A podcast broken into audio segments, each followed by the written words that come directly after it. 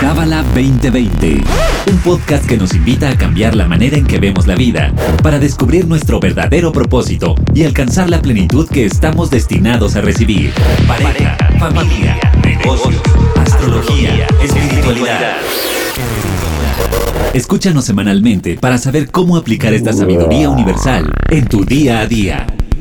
Bienvenido, bienvenida a Cábala 2020. Yo soy Bianca Pescador, tu host, y me da muchísimo gusto que te estés dando este tiempito para conectar a través del podcast de Cábala 2020. Es un proyecto que hacemos con muchísimo cariño para sumar a vivir mejor esta vida que a veces nos juega como bromas.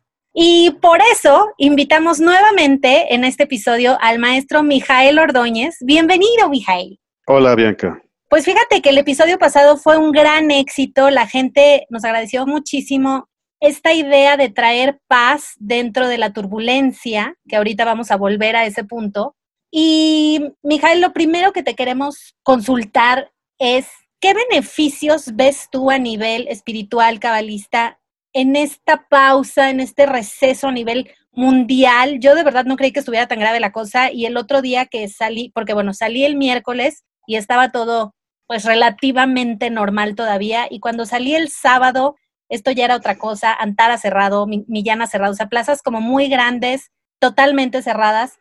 Ahí sí me choqué, la verdad. Entonces, ¿qué beneficios está trayendo esto? Porque estamos viendo lo malo, ¿no? La economía y los trabajos, pero ¿hay alguna cosa buena?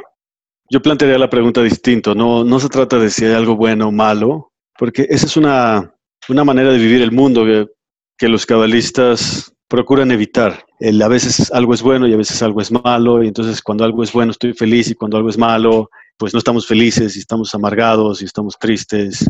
Y hacemos como este juicio, ¿no? De valoración, de esto está bien, esto está mal, todo el tiempo, quién? Todo el tiempo lo estamos haciendo a menos de que estemos esforzándonos constante y consistentemente para vivir en otra manera de pensar, con otra perspectiva, con otra conciencia, y es una manera de pensar que rompe el molde, el molde, natural del ser humano, en donde a veces hay días buenos y a veces hay días malos, y hay cosas buenas y hay cosas malas. Lo importante es que esto nos trajo un cambio.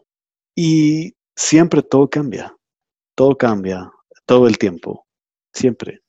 El tema es que a veces no nos damos cuenta, pero todo cambia. La única lección que tenemos es qué tan rápido vamos a cambiar nosotros y con qué tanto sufrimiento, si va a ser con poco sufrimiento o con mucho. Mientras más lento cambiemos, entonces más va a ser el sufrimiento, más vamos a alargar el sufrimiento. Digamos, muchas personas están esperando que esto ya acabe para volver a ser los mismos que eran en diciembre, que ya todo acabe y, y volvamos a tener la vida que teníamos en diciembre, regresar a los anhelos, los deseos que nos habíamos planteado en diciembre, los estos llamados propósitos. Queremos que la vida sea como antes era, y el mundo ya cambió. Y entonces esto está demandando que nosotros también cambiemos, nos está exigiendo que nosotros cambiemos. Siento que hemos cambiado en el sentido de que estamos haciendo más trabajo en casa, los niños no están yendo a la escuela, están aprendiendo otras actividades en casa. Además de esto, sí hemos cambiado a nivel ya conciencia o ese es el trabajo del que hablabas el episodio pasado, el trabajo interior que hay que hacer. Mira, más bien, bueno, es, es gradual y para cada persona es diferente. Pero es a lo que me refería en la sesión pasada, el, trabajo interno. Mira, este, este gran cambio que está viendo, este gran cambio global, y al que me refiero como que está exigiendo y demandando un gran cambio interno, se puede enfrentar de tres maneras.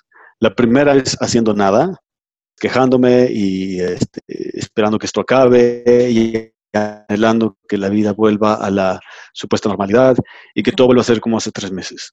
Y esa es una buena receta para sufrir. El segundo camino es haciendo lo que hace mucha gente, que es, bueno, están en la cuarentena y entonces no pueden salir de casa y buscan tener una buena rutina diaria y sus actividades y, bueno, hacer un poquito de ejercicio en casa y no comer demasiadas harinas ni azúcares y entonces tener tiempo de calidad con los niños, eh, hacer un cursito por internet de algo y mantenerse activos como para evitar pensamientos negativos, evitar la desesperación, evitar esta amargura. Y está bien, eso a lo que va a ayudar eso es a sobrellevar la cuarentena. Sí, eso es a lo único que va a ayudar, a sobrellevar la cuarentena. Pero realmente este momento nos está exigiendo algo mucho más profundo. que tiene que ver con cambiar cosas que ni nos habíamos dado cuenta que tenían que cambiar. Ahorita el universo nos está empujando, nos está llevando al límite para hacer una transformación, queramos o no. Entonces, hay tres caminos, el que no hace nada y se queja y critica y está esperando nada más que esto acabe. El segundo es el que puede sobrellevar la cuarentena y ah, hace la dieta keto o este, hace sus lagartijas en su casa y hace sus cursos por internet y lo que va a hacer es sobrellevar la cuarentena. Pero eso es nada más un cambio externo. Eso es un autoengaño y que también es una buena receta para el sufrimiento, porque lo único que está pensando esa persona en el fondo es como quiero que esto ya acabe. Que así está sobrellevándolo de una manera más optimista en vez de pesimista pero en el fondo también quiere que esto ya acabe y quiere volver a ser la misma persona que era en diciembre. Quiere tener los mismos hábitos, las mismas perspectivas, las mismas creencias. Quiere seguir siendo el mismo. Y esta situación global nos está llevando a cuestionarnos, a cuestionarnos a todos nosotros si, si nuestra manera de vivir era válida. ¿sí? Y entonces hay quien va a ver esto como una gran oscuridad y hay otro que lo va a ver como una gran bendición. Y sé que estoy entrando en arenas movedizas aquí cuando digo como una gran bendición, pero porque esto nos está, nos está exigiendo que cambiemos muchas cosas. ¿Me explico? Sí, estoy traumada porque me, cayó muchísimo el, el, saco que acabas de decir. Y, o sea, ¿de qué retos hablamos? Supongamos a cómo lo sobrellevemos. Camino uno, camino dos, camino tres. ¿qué retos hay posterior? O sea, yo a veces digo, ¿de veras iremos a, cambiar? O sea, el ser humano tenemos tan mala memoria y el hábito dice que en 21 días ya cambió y mentiras, yo he hecho cosas por un mes y al día siguiente estoy igual que el primero, o sea, si no tengo esta conciencia y este trabajo interior del que hablabas, que me traumé con el trabajo interior, ¿a qué retos, camino uno, camino dos, camino tres, nos estamos enfrentando posterior a cuando sí esta cuarentena acabe, que, todos pues siento que queremos que acabe o no sé, o el camino 3 no quiere que acabe? O sea, ilumíname. Mira, cada persona es diferente. Esto del camino 1, 2 y 3 es nada más como una pequeña imagen, algo que sirva como un mapa y que te preguntes, a ver, yo estoy en el camino 1 haciendo nada y estoy enojado y que estoy harto. Estoy en el camino 2, estoy, digamos, manteniéndome en el día a día para no engordar, para no desesperarme, para este, hacer esfuerzo de bañarme diario, de ser semiproductivo, como sea, ¿no? Pero no, no, se trata tanto del camino 1, 2 y 3, se trata realmente de ver que todo está cambiando todo el tiempo. Y todo el tiempo hay una fuerza en este mundo, hay una adversidad en este mundo. Y cuando no es una cosa es otra, cuando no es el terremoto, es las inundaciones y son los incendios y es la devaluación. Y ahora es la pandemia y la pandemia lo que nos está mostrando es que estamos todos hiperconectados, no solo las cadenas de suministro y la economía y la situación política, sino incluso la salud. Incluso que estamos conectados también en temas de salud y en donde es importante cuidarme porque así cuida a los otros y también en función de qué tanto se cuidan las otras personas a sí mismas, pues me están cuidando a mí y están cuidando a, a mis seres queridos y a otros alrededor mío. Entonces, esta situación realmente nos está abriendo los ojos hablar de esto, de lo que hablaban tradiciones espirituales y que sonaba muy místico y que sonaba muy metafísico, de que todos estamos conectados, pues sí, todos estamos muy conectados, hiperconectados, y en donde nos estamos dando cuenta de que el bienestar de la otra persona es importante para mantener mi propio bienestar. Y la salud de la otra persona también es importante para mantener mi propia salud.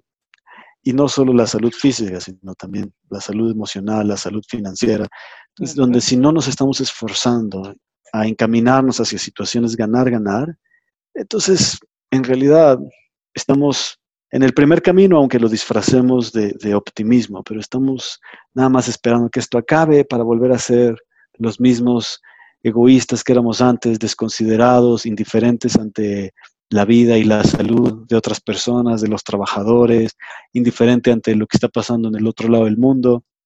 No se trata te decía, del primer camino o el segundo, sino se trata de, de despertar. Y realmente creo que lo que está aquí mostrándose es una situación de crisis que algunos, si la aprovechan, los puede llevar a un gran despertar y a otros los puede sumir aún más en la crisis. Mi maestro, mi maestro nos decía, nos repetía a mí y a otro grupo de estudiantes a quienes nos dio un entrenamiento, la peor parte del caos es que va a terminar. es una paradoja, ¿no? Suena como una paradoja. La, peor parte es que va a terminar. Y él lo decía, parece un poco cínico, pero no, no, no, en realidad está diciendo algo muy valioso. La peor parte del caos es que va a terminar, porque se te va a haber ido tu oportunidad de transformarte. Ah. Y entonces, así, así esta crisis, así esta cuarentena, y que no sabemos cómo va a acabar. Si vamos día por día, semana por semana, a, lo máximo, si no sabemos cómo va a ser el mes de mayo ni el mes de junio, pero sabes que nunca lo hemos sabido. Simplemente nos gusta vivir engañados y nos gusta engañarnos. Es la naturaleza humana, pero en realidad nunca lo sabemos. Pero ahora pues está un poco más evidente. Pero tenemos frente a nosotros una situación sin precedentes, por lo menos sin precedentes en, en, en lo que es nuestro tiempo de vida, nuestra generación. Y al mismo tiempo es una gran oportunidad para hacer una gran transformación interna pero si no lo hacemos, entonces, como decía mi maestro, la peor parte es que terminó y entonces nos fue la oportunidad de lograr esa gran transformación. Oye, Mijail, aquí aprovechando lo que decías de esta transformación, pues que es a nivel de conciencia de cada quien, en el escalón que estemos y como hacer este trabajo, te metes a las redes sociales. Bueno, yo me he metido y de verdad no puedo más. Hay, o sea, creo que he borrado como a 150 personas del Facebook porque me puede demasiado la queja hacia los gobernantes, hacia la política, hacia que si tú, que si yo, que si tú las traes, el chino, el vampiro, digo, el murciélago, es como demasiada negatividad. Tendríamos que decir que nadie tiene la culpa o que todos tenemos la culpa, porque nos encantan estos juicios, así como todo es bueno y todo es malo, nos encanta también es tu culpa, no lo estás manejando bien porque eres un menso y eres un incapacitado y yo lo haría mejor, pues tú lo harías mejor, no estoy segura, no sé. ¿Qué nos recomiendas para, para no tirar tanto hate en redes sociales? Dos cosas. Si te voy a dar dos, primero una idea, bueno, una enseñanza muy profunda de la Kabbalah y después unas sugerencias que nos dio nuestro maestro Michael Berg. Lo primero es que hay, hay ahorita circulando y muchas teorías, algunas teorías de conspiración o las mm. teorías de, bioterrorismo, las farmacéuticas o este, si fue un error humano, si fue un error político, etcétera. Sí, hay, hay mucho que está circulando por internet, por redes sociales. Y más allá de que si es, si es falso o si se acerca un poco a algo que tuviera algo de verdad, realmente los cabalistas enseñan una enseñanza muy profunda, muy poderosa y explican que todo en este mundo lo mueve una fuerza, todo lo mueve una energía, todo lo mueve una frecuencia y hay una sola frecuencia a la que los cabalistas le llaman la luz del creador hay una sola fuerza que sostiene todo, que sostiene la vida, que sostiene el universo. Hay una sola energía, hay una sola frecuencia que lo está moviendo todo, lo que nos gusta como lo que no, tanto lo que nos es agradable como lo que no. Y entonces, más allá de si esto es una cosa política, una cosa económica, una cosa de salud, así como que al final esto es lo que está sucediendo en nuestra, en, nuestra realidad, en nuestra película de vida, en, en, este momento del tiempo, esto es lo que está sucediendo. Y la enseñanza es que esto también es la luz del Creador mostrándose. ¿sí? Esto es la luz del Creador porque esto también es para bien, de alguna manera que no lo comprendemos, que no sabemos cómo, pero esto también es la luz del Creador. Y entonces una de las enseñanzas más difíciles de la Kabbalah, y por eso la Kabbalah requiere mucho estudio y requiere comprometerse uno consigo mismo, implica que al principio uno no, uno algo que uno lo ve como muy negativo horrendo y uno quiere criticarlo y quiere culpar y uno ya se quiere poner en el, como si uno fuera un experto. En realidad, situaciones así demandan, si uno, si uno se vuelve un estudiante de Kabbalah, demandan que uno se detenga y diga, no sé por qué está pasando esto, pero entiendo que todo está movido en este universo por una sola fuerza y que todo de alguna manera tiene una razón de existir. Y es que, a ver, yo aquí me voy a preguntar algo. López Obrador, que es de donde hacemos este podcast, que es el presidente de México, está tomando ciertas decisiones. ¿Debería él en su recámara agradecer que le está tocando vivir esta pandemia mundial o llorará en las noches y dirá, Dios mío de mi vida, ¿por qué me están haciendo esto? ¿No? Como en este sentido de qué mal la pata que justo me tocó. Y a mí me ha tocado, ¿no? Administrar grupos en donde todo lo malo pasa y dices, Dios de mi vida, estoy salado. Y uno empieza con estas cuestiones de me echaron la mala vibra, me están grillando o sea, uno tendría que más bien decir, wow, qué bendición me tocó este reto. Mira, quizás no estamos en ese lugar donde digamos, ay, qué bendición, pero sí por lo menos donde me puedo detener y preguntarme, ¿qué tiene que ver esto con mi película de vida? ¿Qué tiene que ver esto que estoy viviendo con mi propósito de vida? Y digamos, en, en, la clase 1, esto es la clase 1 de Kabbalah 1, a quienes invito a todas las personas que, conozcan, que no conozcan Kabbalah y los invito a que se registren en esa clase, es gratuita, la pueden escuchar sin, sin ningún costo, simplemente se tienen que registrar ahí en la página www.kabbalah.com y esto se explica en la primera clase. Cuando algo sucede, nuestra tendencia natural es reaccionar cuando son cosas buenas, bueno, pues por supuesto que reaccionamos felices y alegres y este, jubilosos. Pero cuando es algo desfavorable, algo que etiquetamos como malo, entonces reaccionamos con queja o con crítica o con enojo, con tristeza, con depresión, reaccionamos de maneras negativas. Y lo que explica la Kabbalah y, aquí estamos regresando al primer punto que tocaste, ¿sí? cómo podíamos ver lo bueno dentro de lo malo, y es que por eso te decía, hay que irnos un paso más atrás, ni bueno ni malo, sino esto es lo que está sucediendo. Y entonces, una herramienta de Kabbalah es preguntarse, ¿qué tiene que ver esto con mi película de vida? ¿Qué tiene que ver esto con mi propósito de vida? ¿Sí? Es, es un detenerse, en la Kabbalah les damos una herramienta, es una herramienta de conciencia, es, un pensamiento que cuando algo sucede, algo que parece desfavorable, algo que parece que no es lo que tendría que estar sucediendo, algo que no nos está gustando, y le explicamos a los estudiantes, es un momento en donde antes de dejarnos llevar y dejarnos arrastrar por la reacción y por las emociones consecuentes de esa reacción, podemos hacer espacio para tener un pensamiento y ese pensamiento es algo que nos lleva a detenernos y es, a ver, pausa, un momento, detente, ¿sí? Pausa. Es como, ¿qué tiene que ver esto con mi película de vida? ¿Qué tiene que ver esto con mi propósito? ¿Qué tiene que ver esto con mi alma? Y es una pregunta que no necesariamente genera una respuesta inmediata, no necesariamente nos llegan pensamientos con, con, un argumento de, ah, es por esto y por esto y por esto, pero simplemente el, detenernos y hacernos esa pregunta, eso hace que nos llegue una frecuencia distinta, otro tipo de pensamientos, otro tipo de reflexiones, una, una introspección que nos lleva a otro lugar y en vez de quejarnos, y en vez de culpar, y en vez de ver lo negativo, nos lleva a buscar, ¿sí? nos lleva a buscar dentro de nosotros mismos una respuesta más profunda, una respuesta que nos conecte con un sentido de vida más profundo. Nos lleva a buscar una respuesta que nos acerque al alma. Ok, al final esto, digamos, es que me identifica. Entonces, como todo esto deberíamos llevarlo hacia el interior y hacer ese trabajo interno del que nos hablabas. Y yo me quedé con la duda, Mijael, perdón, pero toda la semana he estado pensando en esto. Cuando dijiste, la paz no es que las cosas afuera estén bien, estén en armonía. Y entonces yo como que fingí, porque el Zoom me inhibe, que entendí, pero la verdad es que no entendí, porque yo después me pasaron cosas y dije, o sea, ya me hice bolas porque según yo la paz es justo que no pase nada y estar el mar sin olas. Y entonces después me acordé como de este, eh, no sé si es cuento o es real, ¿no? De este dibujo en donde está una persona en la barca tranquilo y está una tormenta en el mar justo. Em, ¿A qué te referías o cómo trabajar esta paz interna a pesar de, ahorita las mamás están preocupadas que por si, que si los hijos van a perder el ciclo escolar o no, y la cantidad de papás que pues están despidiendo o les están dando vacaciones sin goce de sueldo o todas estas cosas donde, ¿qué le pico para encontrar la paz? ¿Dónde está ese botón en el universo?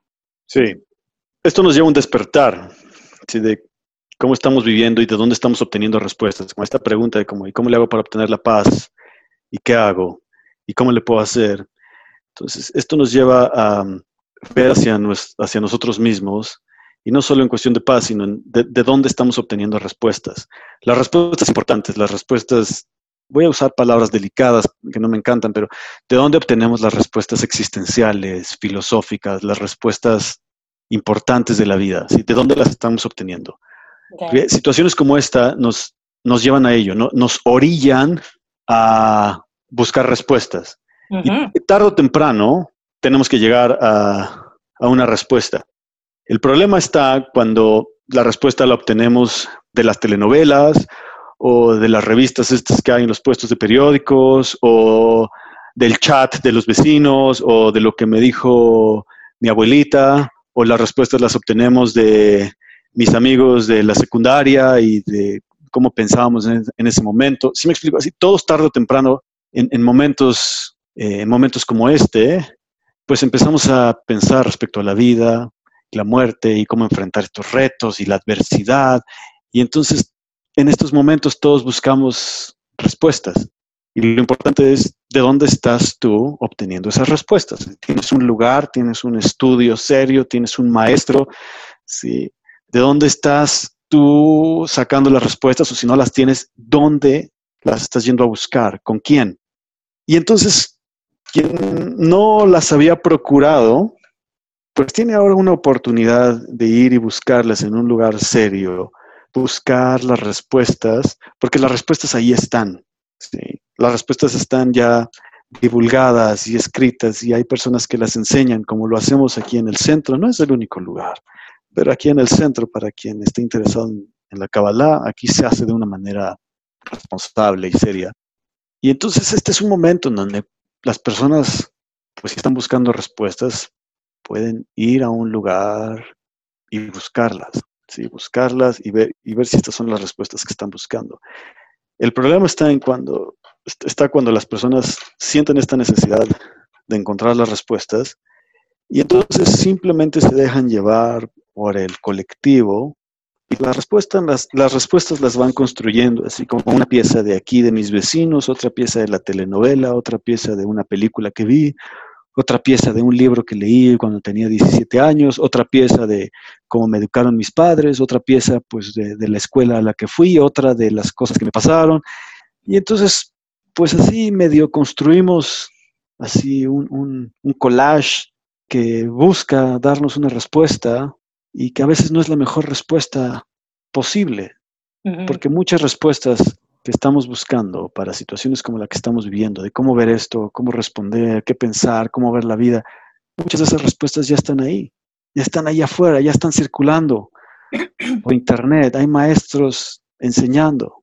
El problema es, ¿por qué no hemos hecho algo para acercarnos a estos lugares que están, digamos, transmitiendo esta luz, que están transmitiendo esta sabiduría? Ay, Miguel, y aquí me pongo a pensar, ahorita hablábamos como una de mis preguntas era, crisis es igual a crecimiento y lo que te estoy entendiendo es depende cómo uno lo viva, ¿no? Uno se puede ahogar en los problemas y en las preocupaciones o agarrarlas y aprovechar para crecer. Y aquí me entra esta duda de, como que yo siempre digo, cada quien sus tiempos, cada quien su proceso, hay que respetarnos y bla, bla, bla. ¿Es cierto o hay que empujarnos un poco más, hay que esforzarnos, hay que invitar al otro de, oye, ya, no te quejes, vente, vamos a estudiar, a leer, a escanear, o sea, o no, o sigo en este plan de, de, pues mientras a mí no me afecte, tú sigue tu vida en la oscuridad, a mí nomás ya no me busques o ya no te contesto, ¿no? Que es la que yo he aplicado muchas veces, lamento decirlo, eh, en lugar de ayudar porque yo, yo traigo este rollo, ¿no? De, de yo a respetar el camino de cada quien. Mira, no es absolutamente una posición, una postura o la otra hay ahí una escala en medio. A veces eh, no se puede decir nada a la otra persona, a veces sí. No hay una receta, y te digo, no es blanco-negro, no es solo una o la otra.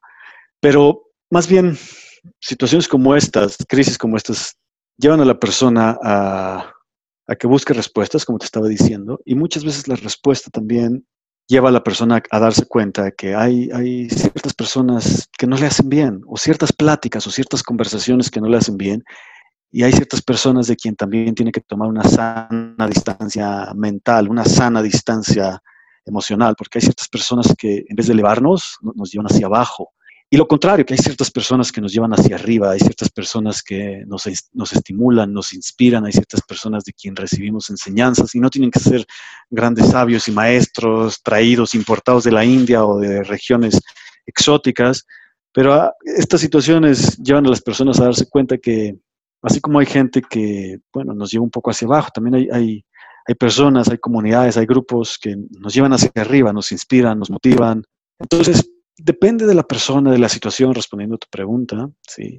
Y, hay veces que nosotros podemos ser la inspiración, la motivación para otro. De hecho, es una responsabilidad. La Kabbalah se enseña una palabra que no tiene traducción, una traducción literal y la más aproximada es como responsabilidad hacia los otros. Arvut. Arvut. más que la palabra, lo importante es entender. Tenemos una responsabilidad hacia los otros. Sí, es como si todo esto, responsabilidad hacia los otros, lo englobáramos en una palabra. simplemente por el hecho de que somos seres humanos en este momento, tenemos una responsabilidad hacia otros. Y la pregunta es cómo estás viviendo tu responsabilidad hacia otros. Ahora la pandemia, pues nos lo puso de frente, ¿no? Cuidar a las personas más vulnerables, a los niños, a las personas de la tercera edad, a gente que no conozco, pero porque no quiero que alguien se enferme porque yo no fui cuidadoso, ¿sí? o no quiero que a alguien le vaya mal porque yo no hice las cosas con cuidado. Pero no solo en estos tiempos de, pandemia, sino siempre. Entonces, cualquier persona que está en mi alrededor, cualquier persona con la que, con la que tengo contacto, es una persona con quien tengo algo de responsabilidad, con algunos más, con otros menos, pero el señor de la tienda, el del taxi, las personas del supermercado, los vecinos, tenemos responsabilidad como seres humanos unos de otros. Entonces, en general sí, hay, tenemos que estar al pendiente unos de otros, así como ahora, ¿no? Quizás yo no soy una persona que siento que me voy a enfermar de este virus, pero por responsabilidad quiero cuidarme para no enfermar a otros, ¿no? Y es esta misma idea, pero también en otros ámbitos de la vida humana, donde somos responsables unos de otros.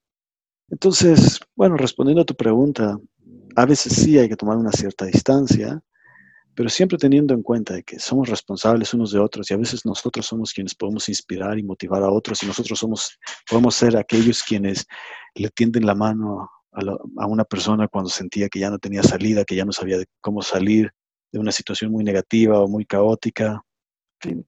No hay una receta, ¿sí? Por eso es que es importante estar estudiando, estarse transformando, estar pidiendo asistencia, estar buscando y procurando personas que nos están ayudando a elevarnos, porque, porque nosotros no sabemos tarde o temprano cuándo vamos a ser nosotros mismos esa persona que va a poder elevar a otro. Y esa es una responsabilidad, es una responsabilidad que tenemos como seres humanos. Claro, y la última pregunta, Mijael, que tengo para ti es, ahorita hablabas de buscar esta, estas respuestas y una de las opciones es la cábala, pero dijiste que hay muchas más.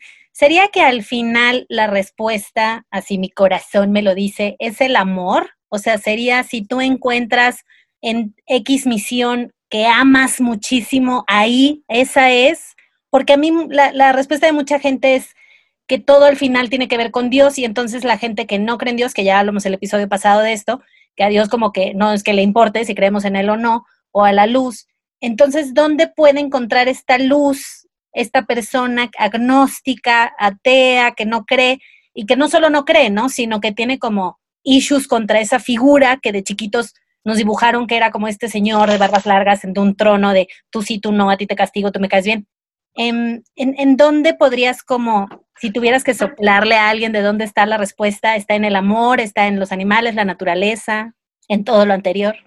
Mira, esa es una pregunta que tiene muchas posibilidades de respuesta. Es una pregunta que me gustaría que le hicieran a, mi maestro Michael Berg, bueno, al, al, director del Centro de Kabbalah. Pero si una persona, decía la sesión pasada, si una persona no cree en Dios, no importa para este camino de transformación, no importa para este crecimiento. Y quizás volvamos a la, pregunta, bueno, al tema con el que iniciamos esta sesión. Tiene más bien que ver con cambios, ¿sí? que este mundo está cambiando, todos los días todo está cambiando, nosotros mismos, nuestra fisiología está cambiando. Ay, sí. Y este mundo demanda de nosotros que nos transformemos, ¿sí? demanda que no seamos los mismos hoy que los que fuimos hace un mes, que los que fuimos hace un año, que los que fuimos hace cinco años.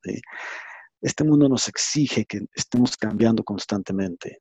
Y eso por naturaleza no nos gusta, queremos ser los mismos una vez que logramos ya un cierto estatus, un cierto estilo de vida, una cierta rutina, es como déjenme en paz, ya estoy feliz, yo tengo mi casa, mi coche, mi perro, así como que queremos que la vida ya esté así. Y nunca, nunca va a seguir así. Este mundo está cambiando todo el tiempo, a nosotros mismos, nuestra fisiología. Entonces te voy a responder con una historia de Rathberg, que fue este, este gran cabalista que abrió las puertas de la Kabbalah al mundo. Él fue quien comenzó a distribuir el Zohar, quien logró, él junto con su esposa Karen, quienes lograron que el Zohar se empezara a distribuir y que fuera accesible para cualquier persona. ¿no?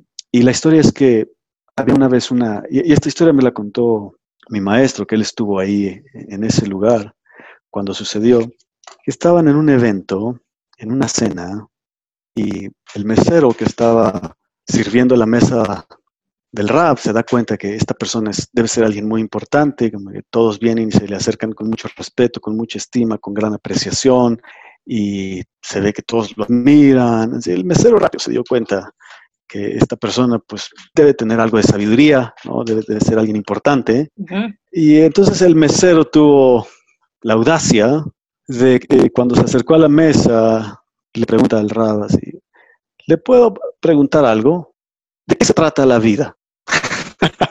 así, el mesero mientras está así sirviendo los platos o recogiendo, sirviendo algo así, le pregunta esto, y bueno, quizás no vuelva a tener otra oportunidad. Y entonces tuvo la, audacia de, soltarle una pregunta. De, qué se trata la vida?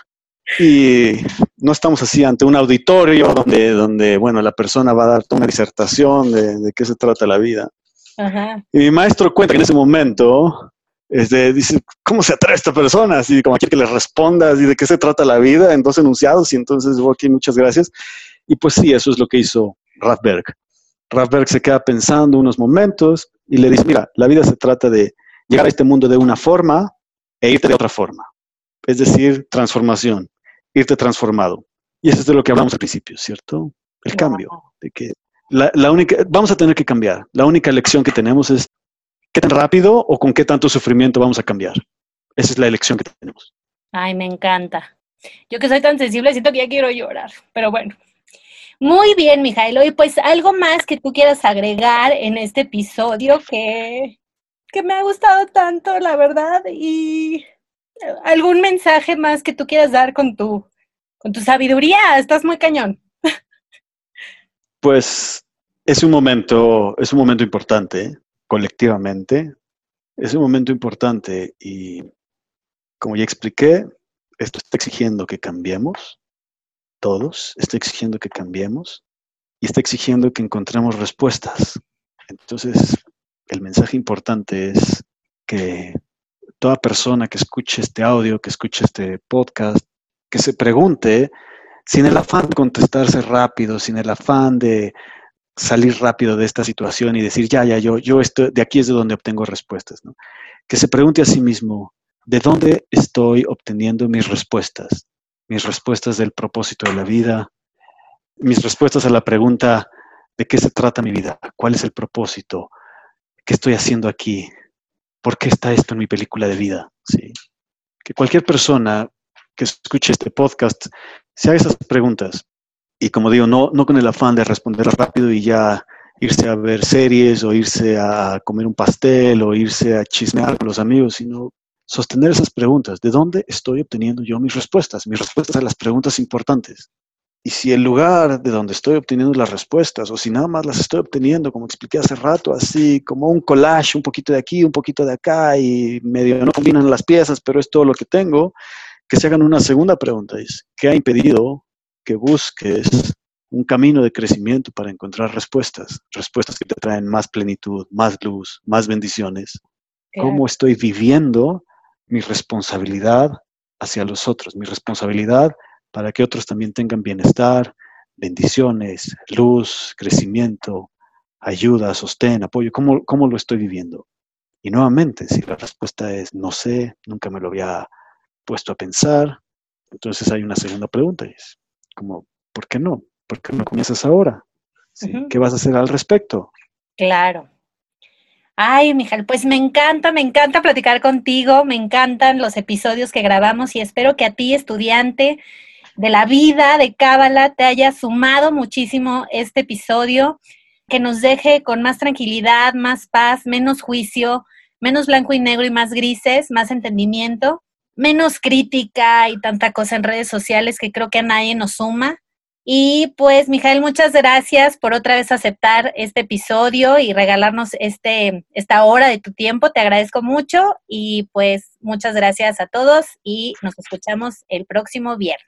Gracias. Adiós. Este episodio fue traído a ti por el Centro de Cábala México. Síguenos en Instagram como Cábala MX. Visita cábala.com, elige el idioma de tu preferencia y entérate de todos nuestros eventos.